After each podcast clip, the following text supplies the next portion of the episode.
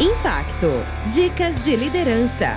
É uma iniciativa do IPO Cast, o podcast do IPO Brasil. Meu nome é Arnold Correia, tenho 51 anos, 33 anos no negócio de comunicação empresarial e entretenimento. As minhas referências de liderança, elas são meio ecléticas. É, é um tio meu, empreendedor, self-made man, que sempre me inspirou.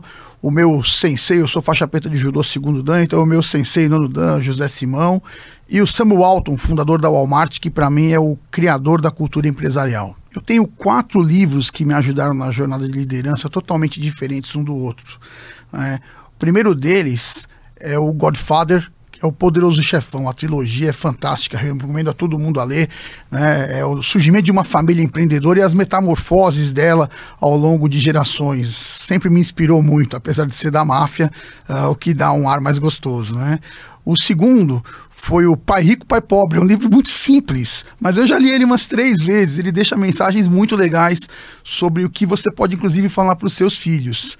Uh, aí eu fiquei mais sofisticado e, e o Beauty to Last do Jim Collins eu acho fantástico. E por último, né, o, o, Made in America do Samuel Alton, a versão brasileira dele foi feita pelo Beto Sicupira e Jorge Paulo Leman. Né, é um livro fantástico sobre cultura empresarial e sonho grande, assim, mexeu muito comigo. Olha, a vida me ensinou muitas coisas. Dentre elas, é, são alguns mantras meio clichê, mas alguns eu, eu trago muito forte. Que é, o que te trouxe até aqui não vai te levar até lá.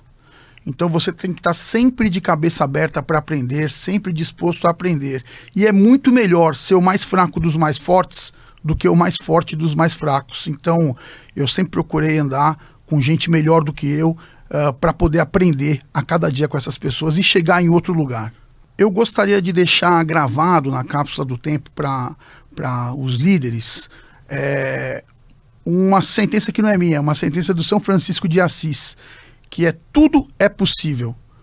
Você começa fazendo o que é necessário, depois você faz o que é possível e quando você perceber, você vai estar fazendo o impossível. Se você gostou dessas dicas, ouça a entrevista completa no IPO Cast.